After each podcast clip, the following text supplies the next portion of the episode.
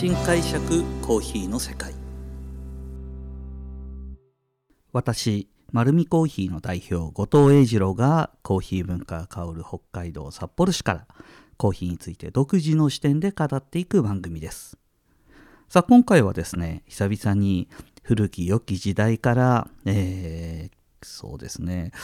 僕はもう喫茶店に行くとこの器具があるとあ美味しいコーヒー飲めるのかな。っていうふうに感じるですねサイフォンのお話をしたいと思います。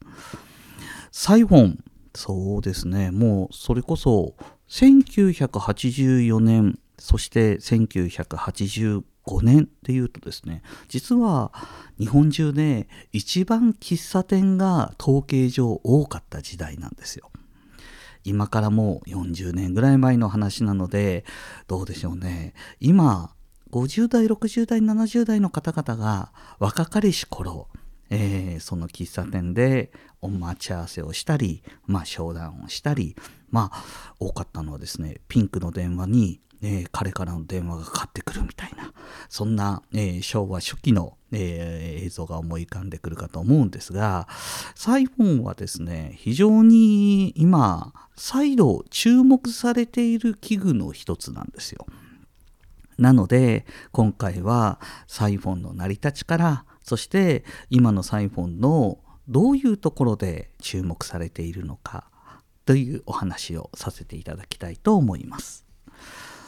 皆さんサイフォンって見たことありますかね？あの本当に理科の実験室みたいな感覚で、えーと、上にですねコーヒーの粉が入るロートというところがありまして、えーと、下にではですねフラスコお湯を入れておく場所があるんですけども、まあ、この器具どうやって生み出されたかというと、まあ、あの1835年えー、フランスで、えー、これは発明されたと言われています。そして、えーと、これが形となって出てくるのはですねイギリスでジェイムス・ロバート・ネイピアという方が、えー、ナピナー式というサイフォンを考案して、えー、以後20世紀初めまでイギリスでは愛用される形になってきます。で、このサイフォンの形状ってどういうとこで発明されたかというとですね、調べてみると面白くて、まあ、あの結局はガラス細工なんですね。なので、えーと、このガラス細工を発明したのはどっかというとこれあの北海道の私たちですねあの小樽やなんかのイメージになってくるんですけども小樽もガラス細工のえー、町ですよね。で、もともとガラス細工の町になったところは同じ実はルーツをたどっていまして、あの、サイフォンを作ってた方も、海に浮くあの浮きを作っている職人さんなんですよ。なんか、えっ、ー、と、それこそ港をイメージした居酒屋とかにぶら下がってませんか？あのなんか網のかかってるガラスの大きい球体、バスケットボールぐらいの大きさあるんじゃないかな。あれを実は昔から作っているガラス職人さん方が、実はこのサイフォンの原型を作ったというふうに言われています。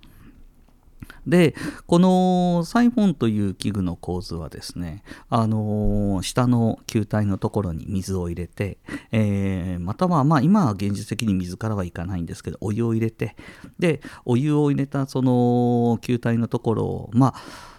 基本的には、えーと、昔からで言うと、あのー、まあそうですね、ランプみたいなものであの火をつけて、えーと、そこの炎でですね、熱していくんですけど、今は最近は LED やなんかを使いながら、えーと、熱を加えて、そこを沸騰させていくんですね。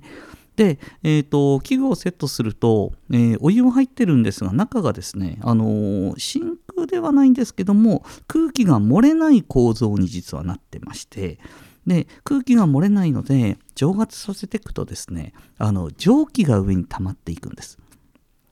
で、えーと、サイフォンのそのガラスの筒がその球体の底の方まで伸びているんですけどもそうするとですね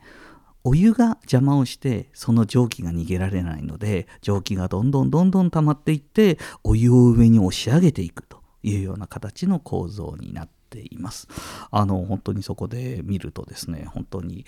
あああのコーヒー入れてるなっていうかそれとまた香りがよく広がるんですね。でこれがまず日本に入ってきた時にですねどういうところで活用されたかというとやはり日本のコーヒー文化の、えーと、広がる過程の中で大型の喫茶店がたくさんできてきましたでこのサイフォン趣も非常にあるんですけども実は50人とか100人規模のお店で重宝されてる器具の一つです。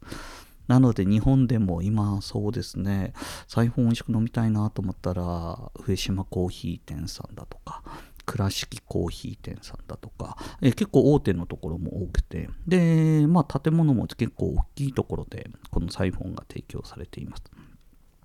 でなぜそれに向くかというと実は同時に大量のお客様をさばいていくのにこのサイフォンっていうのはすごく適してるんですね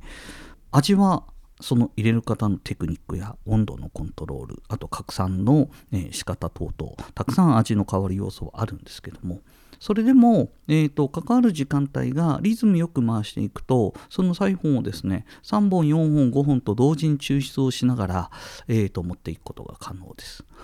で特にこのサイフォンのえー、いいところはですねそれを、まあ、テーブルまで持って行ってお客様に提供するんですが、まあ、沸騰した状態でコーヒーを抽出しておりますのでもともと出来上がった状態も非常に高温になってます。まあそこから広いホールにコーヒーを届けに行くんですけどもまあ冷めないんですよ。もともとが熱いので。なので昔の喫茶店はですねあのお客様の席の方にサイフォンの上の部分を取り除いてあのー、右手に、まあ、指の4本分ぐらいサイフォンを持ってですねホールに行くんです。でもうホールには事前にカップがセットされています。でそうするとですね今だったら考えられないんですよ。テーブルにえー、5分前とかにもし食器セットされたら、えー、コーヒーぬるくなっちゃうわよと思いませんか？なんですけどもサイホンは沸騰させる状況の中で抽出しているコーヒー器具なので実は持ってこられた時にもですねものすごく温度帯が高いんです。で私たちですねハンドドリップやってる人間はネルドリップをしたりだとか今だと、まあ、塩水系のフィルターさまざまな器具があるんですけどもあのポットを使ってポタポタとコーヒーを落としていくとですね大体やっぱり72度とか下手すると60度台に突入してしまうような温度帯になってしまうんですがサイフォンはそれより10度から15度高いんですよ。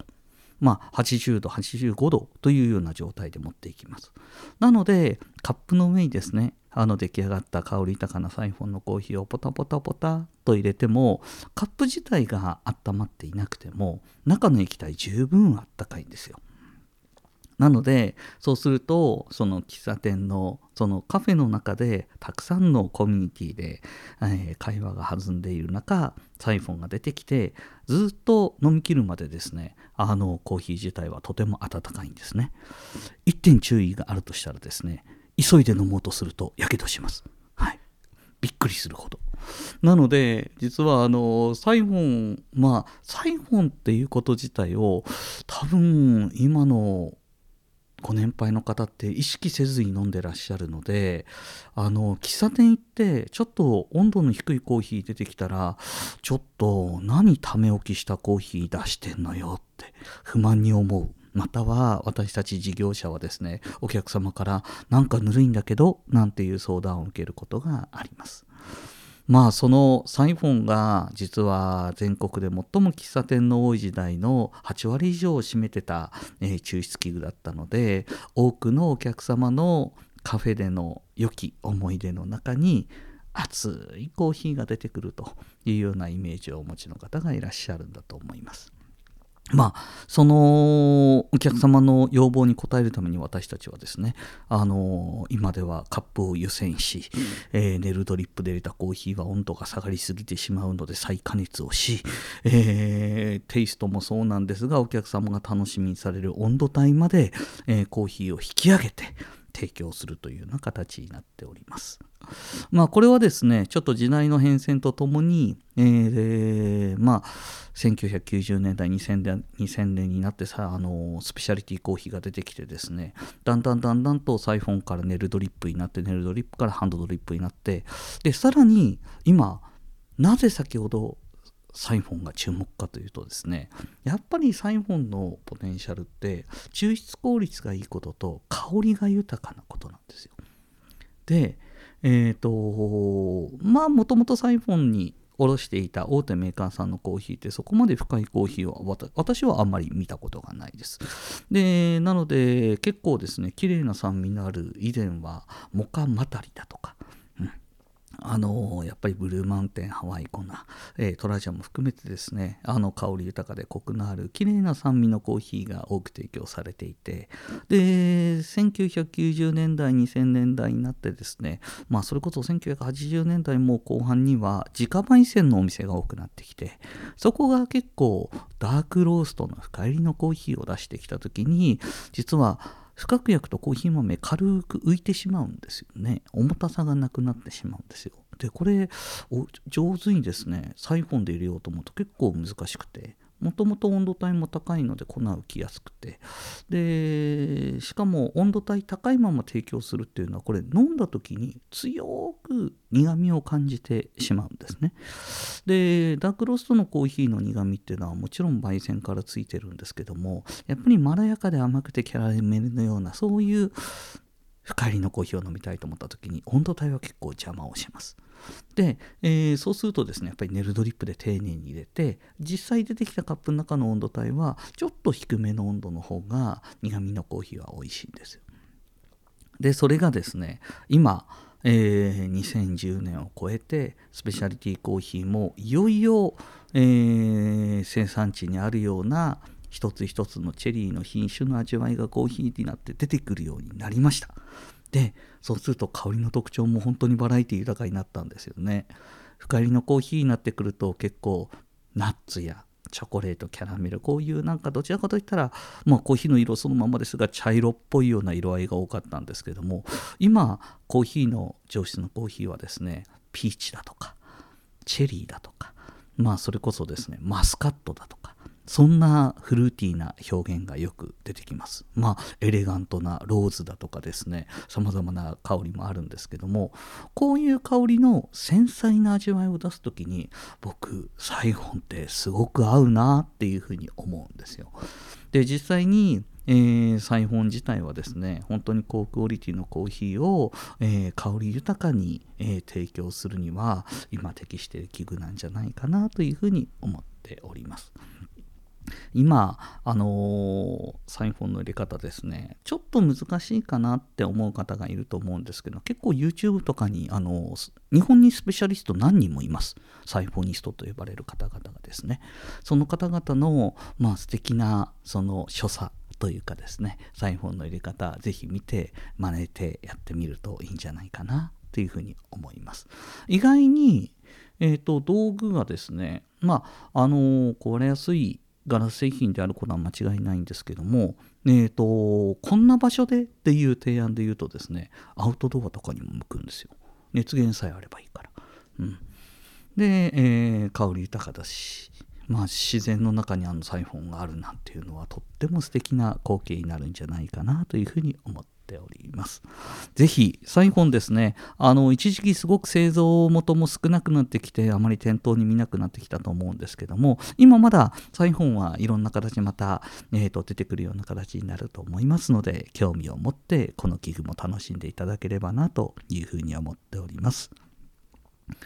このようにコーヒーにまつわることを独自の視点でお話しさせていただいております。丸見コーヒーはですね、札幌市になんと今5店舗になりました。はい。えー、大通公園のすぐ近くにも新店舗ございますので、またぜひ自分に合うコーヒーを見つけに来てください。本日もありがとうございました。